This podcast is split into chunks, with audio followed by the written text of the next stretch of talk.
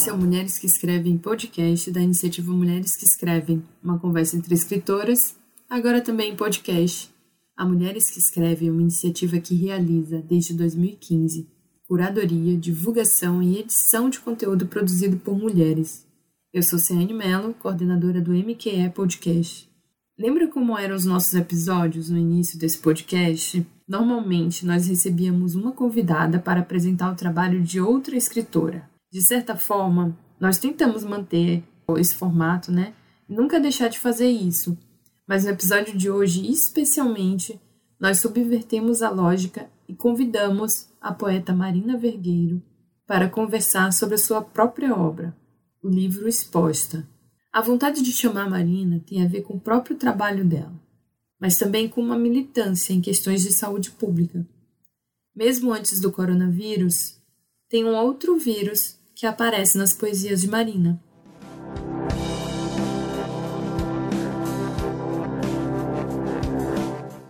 Este vírus não tem cheiro, nem cara, nem cor. Sutil e pungentemente, ele te ataca, normalmente, pelo coração. Pois quem você ama não sabe ou mente. Então, em primeiro lugar, eu quero agradecer a Marina por, por estar aqui com a gente, né, falando sobre o trabalho dela. E Marina, a gente antigamente no Mulheres Escrevem Podcast, assim, a gente convidava uma, uma, uma, escritora para falar sobre o trabalho de outra.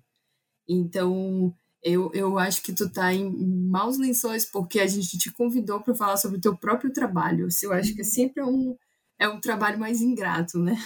É, você ter é mais difícil.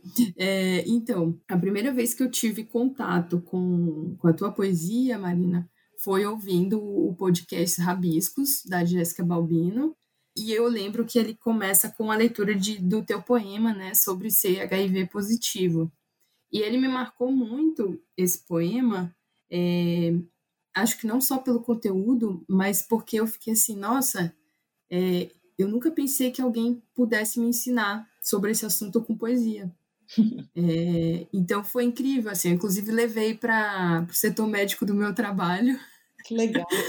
e falei, olha aqui, olha, em dezembro a gente já tem o que passar para as pessoas. É, que a gente faz esse tipo de campanha de, de saúde né, no de trabalho. Na região portuária ter é, informação sobre infecções sexualmente transmissíveis. Né? A gente sabe que tem que rola, rolam muitas pessoas por lá. Aí eu já estou falando do seu trabalho, nem sei se você abre isso. Não, eu, eu, nunca, eu nunca falo sobre, sobre a minha vida portuária aqui. Não, não, tranquilo, não, não precisa cortar, Regis. Regis é o nosso editor, ele é uma entidade, você pode conversar com ele também. É, tá. Regis. Mas, Regis, é. Tá. Mas o, esse teu poema, ele, ele realmente me ensinou quando eu fui ler o, o livro Expostas, eu, eu, percebi isso várias vezes. Eu percebi que tem ali um, um trabalho com arte e também um, um, trabalho de, de, levar informações. E aí eu fiquei pensando que, que eu não sei se eu posso falar isso, mas que os teus poemas, alguns deles têm um caráter de ensinamento, têm um caráter de protesto. E aí eu ia até te perguntar, tu acha que a gente pode falar isso da tua escrita? E, e também como que a, a, política, né, ela atravessa esse teu processo criativo, porque me parece atravessar bastante. É, eu acho que você tem razão nisso. Eu nunca tinha percebido que meus poemas é, talvez passam algumas informações assim relevantes relacionadas a temas como é, a sexualidade, a gordofobia, mas faz sentido é, essa sua observação. E eu vou dizer para você que não é algo intencional. É, acho que acontece por conta das minhas vivências mesmo, de eu perceber que existe é, uma lacuna aí de informação e então acho que é, e isso me incomoda, me, me gera alguma angústia e acaba vazando no, na, nas palavras, nos versos, mas não é algo necessariamente intencional, né? É, eu falo que eu escrevo poesia de sobrevivência, porque no geral, é, eu preciso botar para fora, é, regurgitar. Eu escrevo para sobreviver mesmo, sabe? Para não morrer. Então, é, eu acho que sim, tem uma questão de protesto muito forte, porque muitas vezes, né, essa, essa questão de você se sentir afogada, pressionada, ela te gera uma indignação, né?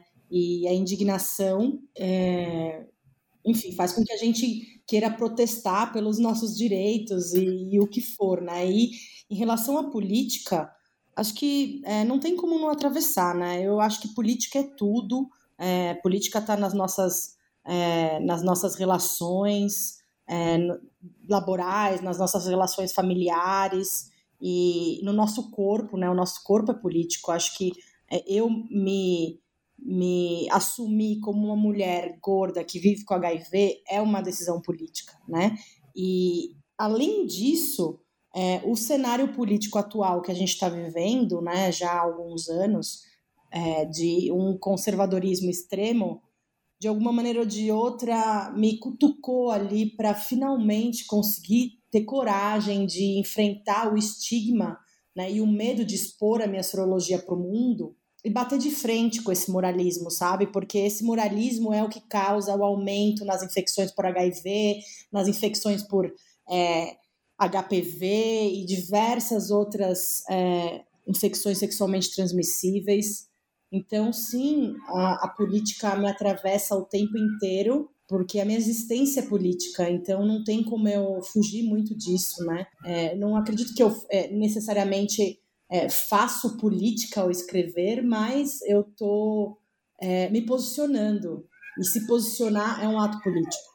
Nessa quarentena, que parece não acabar nunca aqui no Brasil, por conta né, do descaso do governo e tal, a gente tem tido muito tempo para revisitar é, o nosso passado, ir lá encontrar as nossas sombras que a gente estava evitando. E, e eu comecei a, a refletir muito sobre o meu, todo o meu amadurecimento poético, né, que eu escrevo desde os nove anos de idade, e o quanto a minha poesia, principalmente na adolescência, que foi quando realmente a gente deu match, eu e a poesia, é, na adolescência as minhas, os meus poemas eram assim, de muita raiva, de muito muita inconformidade, muita indignação.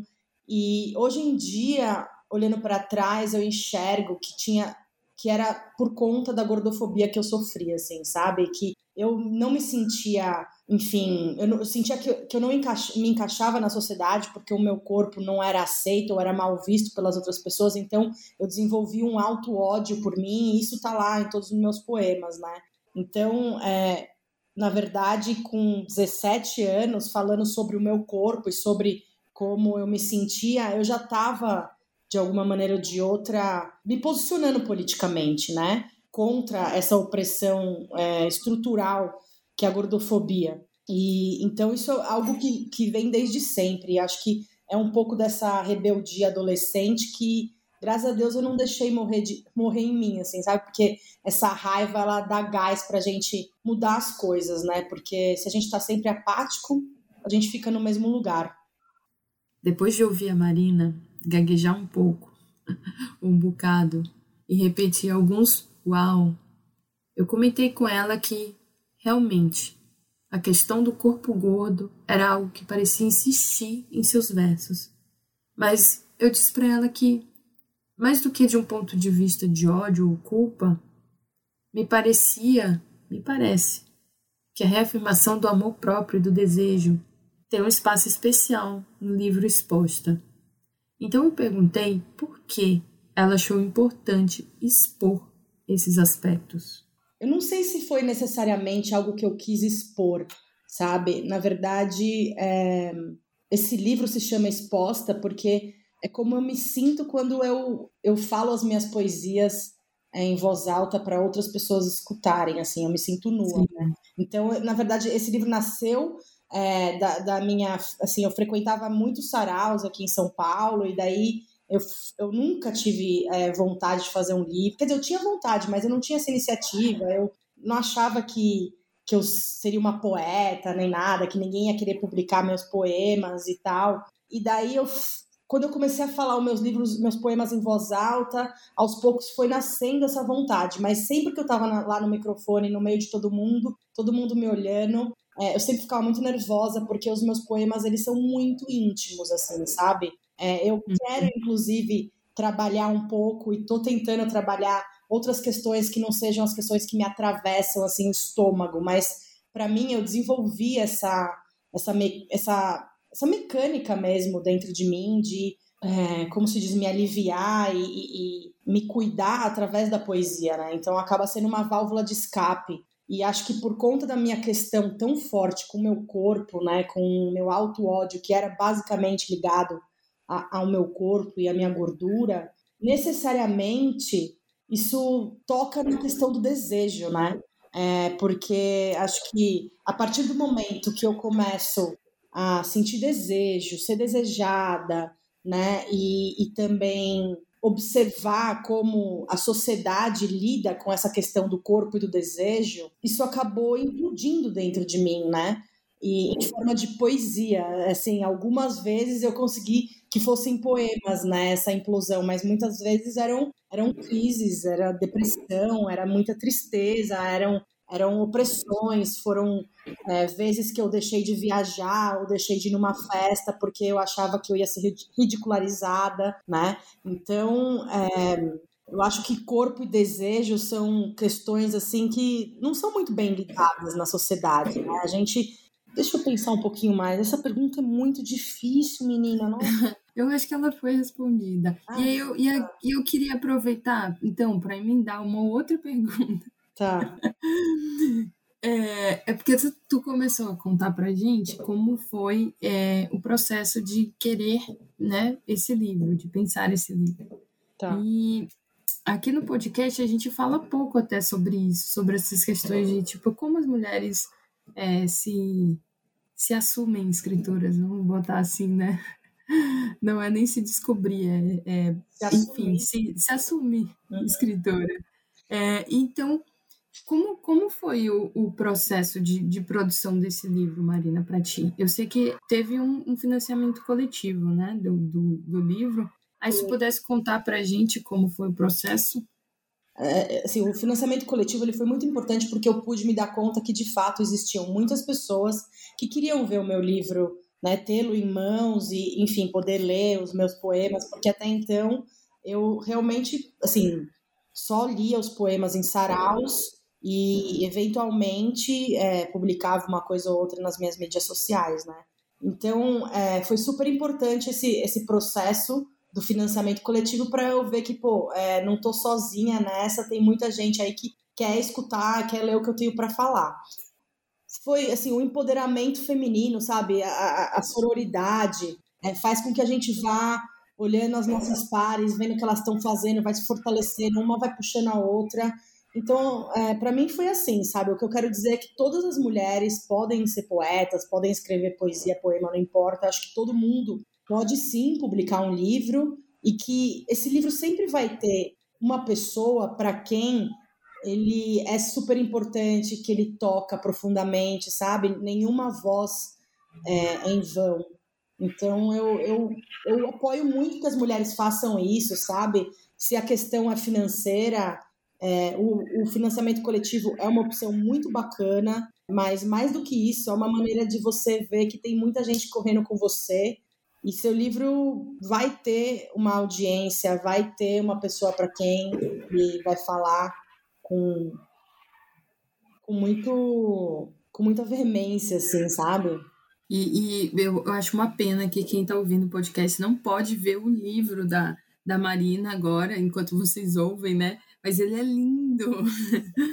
Além de tudo, ele é lindo. Ah, obrigada. Você, na verdade, assim, é, esse projeto é uma parceria com uma grande amiga minha, Adriana Prates, né? Que assina como Drica Prates. Ela é uma artista plástica é, brasileira, mas atualmente ela é radicada em Lisboa. E, assim, há muitos anos a gente iniciou esse projeto, é, há sete anos, oito anos já, quase oito anos atrás. E eu sempre quis que ela fizesse as ilustrações do livro. Inicialmente a gente tinha um projeto é, que eu deixei engavetado por sete anos. Quando eu criei coragem mesmo de lançar o livro, foi no dia que eu li o poema Eu Tive AIDS por dois meses. No dia que eu escrevi e falei esse poema em público, no mesmo dia eu liguei para ela falei: Dri, é, o livro vai sair agora, fechou. Só que eu gostaria que a gente fizesse um novo projeto gráfico. Eu queria que você fizesse artes em aquarela, né? É, uhum. E ela nunca tinha trabalhado com aquarela, nunca, você acredita? E ela fez uma coisa assim que é do outro mundo, é maravilhoso tudo. Eu sou é muito, muito lindo. É, e assim, a gente queria inicialmente até fazer uma exposição com as obras dela e tal, mas a pandemia acabou é, frustrando muitos dos nossos planos. Mas eu sou muito grata a Adri, ela é uma artista maravilhosa e, e faz é, trabalhos incríveis é, em parceria com artistas. Então fica a dica. Se você nos acompanhou até aqui, já deve estar com vontade de ouvir um pouco mais do que Marina escreveu. E dos três poemas que ela escolheu para nos apresentar nesse episódio, um deles tem tudo a ver com o que ela publicou no Medium da Mulheres que Escrevem no ano passado. Saudade chama esse. A falta que você me faz, eu afogo entre os dedos da mão, abafando o meu gemido entre o travesseiro e o colchão. Me acariciando com o que ficou para trás, eu me umedeço no seu corpo suado e preencho o meu vazio com seu tesão. Eu viro de lado e peço que me aperte mais até que se consuma a minha erupção. Já com o desejo saciado, eu abro os olhos e me arrebata a razão. A falta que você me faz não me satisfaz. Prontinho. Perfeito, tu escolheu poemas que eu gostei. Ah, bom. eu tinha gostado de algum desses aí. Era um livro seu também, como que faz, hein? Ai, tá, tá sem agora. É, é porque o Flávio Dino abriu um edital e a gente conseguiu vender tudo para ele. Ai, então, então eu, eu tô sem ele impresso, mas a editora ficou de me falar quando vai ter. Além desse poema, no nosso Medium, você encontra outros três poemas de amor na pandemia. E, pensando em como o desejo aparece em exposta, eu perguntei para Marina se o amor continua sendo o que a move na escrita. Ai, o amor sempre me envolve. Eu sou uma romântica, assim, sério. Eu sou a pior capricorniana de todos os tempos, porque o meu ascendente é em peixes. E, assim, eu sou altamente apaixonável. É, e, e eu me envolvo e, e, faço poemas e etc. Essa sou eu. É, então o amor ele tá sempre meio que rondando, assim, sabe? É, o meu processo criativo, porque me inspira muito. Eu acho que não existe outro motivo na vida, assim, não existe nada mais importante na vida do que o amor, sabe? O amor ele constrói, é, ele é, é uma coisa muito um sentimento muito positivo, muito empoderador também, muito acolhedor, né? Eu tô falando não necessariamente do amor romântico, mas assim, do amor como um todo. E então, até porque o amor romântico a gente sabe que é uma furada do, do patriarcado, né? Mas a gente ainda de vez em quando dá uns tropeços, não dá? Você não tem como. Dá, total. Mas, assim, no começo da, da quarentena, um pouquinho antes, na verdade, é, eu me apaixonei muito por uma mulher, uma baiana, e, e daí ela me inspirou muito. Então, foi uma época, 2020, em que eu produzi bastante coisa, é, muito inspirada por esse sentimento. Depois, é, o relacionamento não deu certo, daí tem os poemas, os poemas da raiva, de frustração, eles também existem. Mas o amor sim, tá sempre presente. Eu amo amar, eu aprendi muito com a minha mãe, assim, que a gente tem que distribuir amor por onde a gente passa, o meu problema é que às vezes eu dou demais, então eu tô agora tô tentando dar uma amenizada aí, porque quando a gente dá mais, demais não sobra pra gente, né? Então a gente tem que entender por que, que a gente tá dando demais também, né? O meu último Sim. poema, inclusive, assim, o mais recente, eu questiono justamente isso, sabe? É tipo, quando a gente já deu tudo que a gente tinha, não tem mais nada para dar. E aí, você ainda, você ainda gosta de mim? Então, eu acho que a pessoa que me ama vai dizer que sim, né? O amor é isso, ele, ele é, não é amor incondicional. A gente sabe que é só o de mãe, né? É só mãe realmente para nos aguentar de todas as maneiras. Mas, mas um amor assim que é verdadeiro, que não é interesseiro, ele, ele é muito inspirador, né? Uhum. E, e, agora minha, minha, minha pergunta, minha dúvida, é, seja no, no talvez no tema, mas na forma, tu acha que tem uma diferença é, entre o, o que, a poesia que tu apresenta para a gente no Exposta e o que está sendo produzido mais recentemente? Olha, É só curiosidade aqui da não, pessoa. É, então, que é, assim, ó, é muito interessante sua pergunta. Eu não vou mentir para você. Eu tenho alguns poemas é, mais recentes que, que tratam de alguns temas assim mais políticos relacionados a, a, ao momento que a gente está vivendo agora. Mas eles todos, de alguma maneira ou de outra, a, me atravessam, assim, é o que eu estou sentindo em relação àquilo, sabe? Eu queria Sim. muito poder fazer um poema descritivo, assim como várias poetas incríveis que eu conheço fazem, mas eu, infelizmente, eu, eu escrevo com, com fígado, sabe? Então, é, é, é muito difícil, assim. Eu fiz vários cursos de poesia durante a quarentena, maravilhosos, com é, Tatiana Nascimento, fiz um outro também com Elisa Lucinda, fiz um com Angélica Freitas, e, e foi muito interessante é, fazer os exercícios com elas e tentar sair um pouco desse desse meu modus operandi aí de escrever com o estômago, com o fígado. Mas, no final das contas, como a minha escrita ela é muito um movimento de desabafo, sabe? É, acaba sendo inevitável, tudo muito intenso, assim, sabe? Então, eu acho que tem alguma coisa mais se encaminhando, sabe?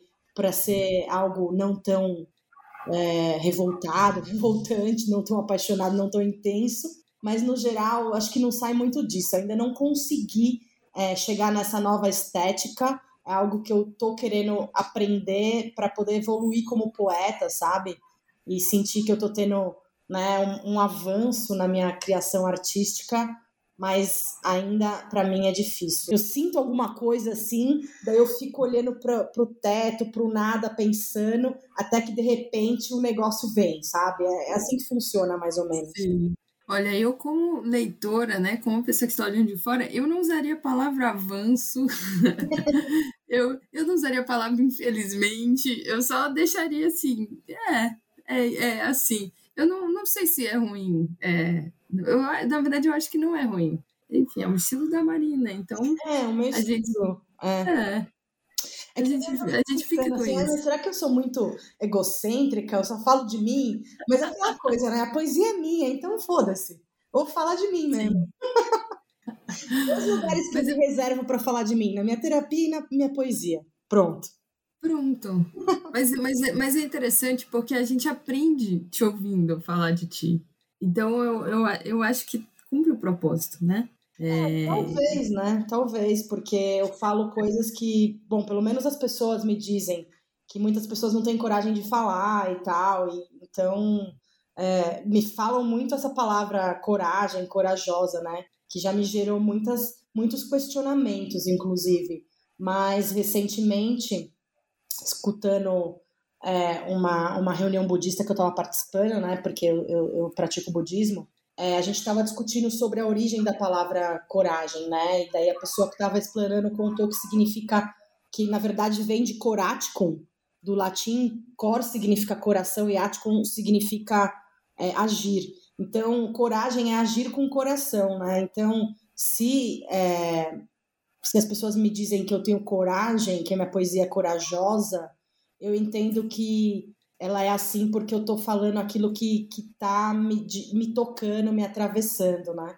Então, se isso faz com que as pessoas reflitam um pouco sobre elas e sobre a postura delas, as atitudes dela, por exemplo, principalmente em relação é, aos preconceitos relacionados à gordofobia e HIV/AIDS, eu tô, eu tô uhum. feliz, assim, eu sinto que, é, que valeu a pena botar para fora é, toda essa indignação é, que não, não foi em vão, assim, sabe? Não foi só para minha sobrevivência, mas que ela tocou alguém para que essa pessoa também possa lidar né, com seus próprios traumas e transformar o trauma em arte, é, transformar os nossos medos, as nossas angústias em poesia, em é, bordado, enfim, qualquer tipo de expressão artística é uma maneira da gente se curar, né? Eu é, me curei em relação ao estigma de HIV/AIDS quando eu escrevi esse poema Eu tive AIDS por dois meses. Eu me curei em relação à gordofobia, quer dizer, mentira, eu não me curei em relação à gordofobia, porque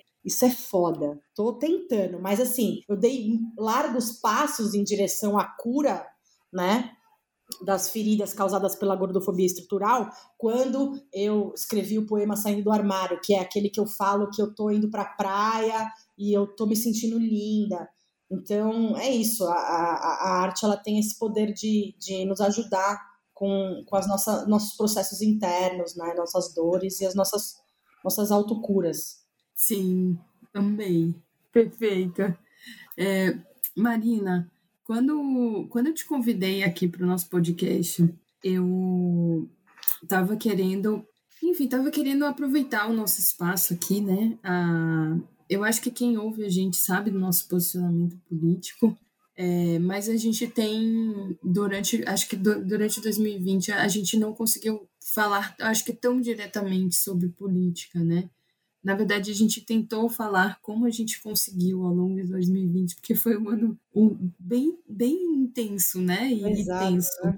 É, e, mas, mas agora que a gente acho que tem um pouquinho mais de forças, apesar de em março, agora a gente está vendo uma situação, enfim, piorando ainda mais e, e voltar um pouco o sentimento do ano passado.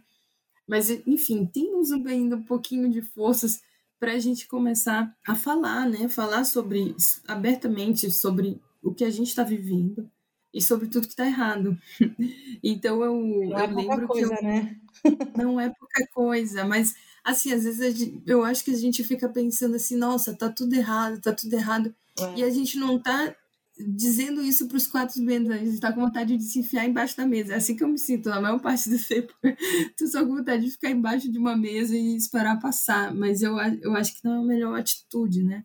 Então eu lembro que eu, eu vi a Marina no, no Twitter falando sobre, sobre o SUS e sobre medicamentos que iam deixar de ser produzidos, e isso me deu uma curiosidade muito grande. Eu fiquei assim, putz, mais uma coisa horrível desse governo, assim, e, e, e, uma coisa sobre a qual eu não saberia nada se a Marina não tivesse ali, por, por algum acaso, passando na minha time, timeline falando sobre isso. Então eu queria que tu falasse um pouquinho pra gente como, como tá, né? Como, como é essa tua relação com o SUS. Na verdade, explica pra gente como é. Eu amo o SUS, o SUS é maravilhoso, é, é um direito constitucional que a gente tem, né? Foi criado na Constituição de 88, se não me engano. É de 88 a nossa Constituição, né? Uhum, uhum. E, e o Sistema Único de Saúde, ele é uma das coisas mais incríveis que, que existem no mundo, né? O Brasil é referência mundial em relação a, ao SUS, né? E à, saúde pública. Mais especificamente, o programa de HIV e AIDS brasileiro e foi pioneiro no mundo né, é, para oferecer à população é, gratuitamente os tratamentos antirretrovirais contra HIV e AIDS. E ele também foi pioneiro em oferecer re remédios genéricos, fazendo com que milhares de pessoas ao redor do mundo tivessem acesso ao remédio. Né? Então, o Brasil começou a exportar para os países na África que estavam sendo devastados pela AIDS o Brasil começou a exportar os antirretrovirais para eles lá no fim dos anos 90, começo dos anos 2000, e a epidemia de AIDS foi contida no mundo muito por conta é, do programa de HIV/AIDS brasileiro. Né? Então é, é, muito triste a gente ver o que está acontecendo já há muitos anos, é o sucateamento é, do SUS, né? É, esse governo bolsonarista totalmente moralista e hipócrita é, tem atacado continuamente as populações é, LGBT, é, também já nos atacou algumas vezes Bolsonaro, é, as pessoas que vivem com HIV, né, enfim, nos chamando de despesa, e, e mostra o, o quão é, a mentalidade das pessoas que estão no governo atualmente é ignorante em relação à saúde pública, em relação à saúde é, sexual, né? Que saúde sexual não tem a ver com promiscuidade, né? Até porque hoje em dia as mulheres são as que mais são a maioria nas infecções, né? É, no mundo inteiro, tô falando. E, e, e por que isso acontece, né? E justamente elas são infectadas, né, em relações monogâmicas, como foi o meu caso, né? Eu me relacionava com um homem, eu era monogâmica, ele provavelmente não, E, e foi assim, numa relação heterossexual monogâmica, que eu fui infectada pelo vírus, mas existe é, essa, esse estigma de que é uma doença de pessoas depravadas, ou de putas, ou de gays, sabe? É, isso atrapalha demais. Né? Isso faz com que pessoas morram, sendo que não há mais necessidade de morrer, já que o tratamento é universal e gratuito, ou seja, qualquer pessoa que esteja no Brasil pode ter acesso. Ela pode ser um é, refugiado que não tenha é, nenhum tipo de documento brasileiro, ele vai ter acesso aos antirretrovirais aqui no Brasil. Entendeu? Porque é uma política pública, porque você, ao financiar o tratamento de uma pessoa que tem HIV, você diminui muito os custos com internações. Inclusive, né, a gente só conseguiu é, que esses remédios fossem gratuitos porque se provou que, em relação a, a, a custos, era mais barato dar tratamento para a galera do que pagar, é, pagar hospital e, e, enfim, todas as outras coisas envolvidas para quem eventualmente viesse a desenvolver a AIDS, né? Então, eu sou muito fã do SUS, é, eu luto por ele, eu uso o SUS, então, assim, eu quero ainda fazer um poema em homenagem ao SUS. sabe, um dia eu consiga, é, porque realmente eu dependo do SUS para viver, assim, sabe? E eu sou muito grata ao SUS. Eu vou brigar por ele sempre que for possível, junto com os meus é, amigos ativistas do HIV/AIDS, porque é, é uma galera muito unida que conseguiu fazer muitas mudanças muito importantes, é, não só aqui no Brasil, no mundo, como no mundo. E, e, graças a Deus a gente tem essa união, né? Mas assim, é, ainda assim, milhões e milhões é, de pessoas no mundo morrem de AIDS é, anualmente. Aqui no Brasil, milhares, né? Acho que cerca de 10 mil, 15 mil pessoas por ano morrem de AIDS. Isso é um absurdo, porque ninguém mais precisa de morrer, morrer de AIDS hoje em dia, sério. Ninguém, sabe? Você pode ter uma vida completamente normal, não transmitir para ninguém, sabe? Ter uma vida sexual boa, é, enfim. Então não faz mais sentido a gente ter gente morrendo de AIDS, sabe? Mas daí tem outras questões envolvidas, né? Que, que o capitalismo, a necropolítica, né? Assim, para algumas empresas é interessante que exista é, mais infecções e que existam mortes também. São, são muitas, muitas variáveis que, infelizmente, não estão ao nosso alcance, mas que a gente puder fazer, sabe, para se ajudar, a gente vai fazer, sabe? Aqui em São Paulo, muitas vezes a gente tem que enviar remédio para as pessoas em outras partes do país, porque falta lá, infelizmente, ainda acontece isso, sabe?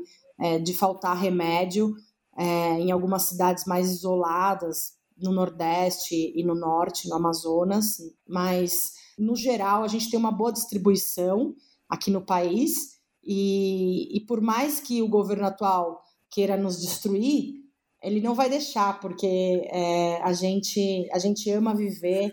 Então, é isso. É, SUS, mil graus sempre. Eu espero que depois dessa fala todo mundo aqui que está ouvindo esteja disposto a, lutar contigo pelo SUS. E a gente precisa muito dele, a gente está vendo isso, né? Para tudo, né? Agora a gente está chegando na nossa hora de ler poeminhas. É. E... eu ia falar, a gente está chegando a nossa hora de ir embora. Mas, claro, a, a, tradição aqui do Mulheres que Escrevem Podcast, vamos ler, vamos ler seus poemas. Mas, assim, antes disso, eu posso fazer um agradecimento final ou a gente faz no final, final? Não, pode fazer, pode tá, fazer. Tá, beleza, então, ó, Regis, seu agradecimento final, mas você põe ele lá no final. É, queria agradecer demais a você, Ciane, todas as meninas, todas as mulheres é, do, das mulheres que escrevem. É, eu acompanho já a página de vocês há um tempo também, e, e é super bacana poder é, conhecer novas autoras e e estar tá trocando é, informação e trocando inspiração também, sabe? Porque muitas vezes talvez a gente não se conheça pessoalmente, mas é, as nossas obras nos atravessam e, e, produzem algo que nos movimente, né? E, e nos tire é, desse desse lugar de, de opressão que nos, nos meteram, né? Desde que o patriarcado existe E, e agora, principalmente, né, acho que durante essa pandemia, é, a arte tem sido um refúgio imprescindível para todos nós, né? Ficar em casa é, sem, sem o trabalho de artistas é impossível, né? A gente tem um limite para mergulhar dentro do nosso inconsciente. Chega uma hora que não dá mais. Então, poder nos ocupar com, com coisas que, que vão trazer, que vão agregar para a gente é sempre importante. Então, mais uma vez, obrigada por participar, obrigada por fazerem essa página, de maneira que a gente possa também conhecer é, mulheres do Brasil inteiro, né? E, e não, se, não nos sentirmos tão sozinhas aqui dentro das nossas casas, porque, enfim, a gente tem que ficar em casa. Fica em casa, usa máscara e álcool gel. Esse é o recado final. Perfeito. Poema final: usa máscara, álcool gel e fique em casa. Poucos anos passaram. Passaram como passa um instante imediato de antes e depois do útero, durante o primeiro suspiro desesperado. Passaram e se foram. E tudo continuou como tudo sempre continua no cerne de mentes atormentadas. Foram poucos os anos, voláteis como os efeitos de uma droga. Mas poucas não foram as semanas e em maior quantidade se impuseram os dias e a insistência das horas. Os minutos pesaram cheios de segundos. Infinitos segundos chegaram e partiram como corpos que deixam de funcionar e se tornam inertes e inúteis, até desaparecer com a força dos novos segundos que se acumulam no passado e pesam no presente. E novos segundos, com seus peculiares significados, vão se somando aos já passados sem que tenham a leveza e a enfermeridade que possuem de fato simples segundos. Porque em certas vidas incertas, o tempo é pesado em quilos e pesa como toneladas sobre ombros frágeis e vulneráveis, cheios de culpas, vazios de significados. Segundos que esperam o segundo seguinte, o clímax, o insight que acontece somente de um segundo para o outro. Segundos que esperam são segundos que passam cheios de expectativas, vazios de significados. Esse foi mais um episódio do Mulheres que Escrevem Podcast. Logo mais, estamos de volta com mais uma curadoria pisciana. A curadoria pisciana são episódios curtinhos produzidos pela nossa curadora Estela Rosa, com uma seleção excepcional de recomendações, com resumo das publicações recentes do nosso site e com fofoquinhas do meio literário. E se você gostou desse episódio, conta pra gente. Envie uma mensagem pelas nossas redes sociais ou pelo Telegram, arroba mqepodcast. Ah, eu já ia esquecido. Eu sei que vocês adoram a minha voz, apesar de ninguém mandar mensagem falando isso. Mas, por uma questão de força maior, também conhecida como prazo da tese, eu não estarei com vocês nos próximos episódios. Estela, Natasha e Thaís vão tocar o MQE Podcast sem mim até junho. Pelo menos é o que eu espero, né? Continue nos acompanhando, então. Tenho certeza que vocês ficarão em ótimas mãos e provavelmente eu vou ser a única que vai sentir saudades. Até mais.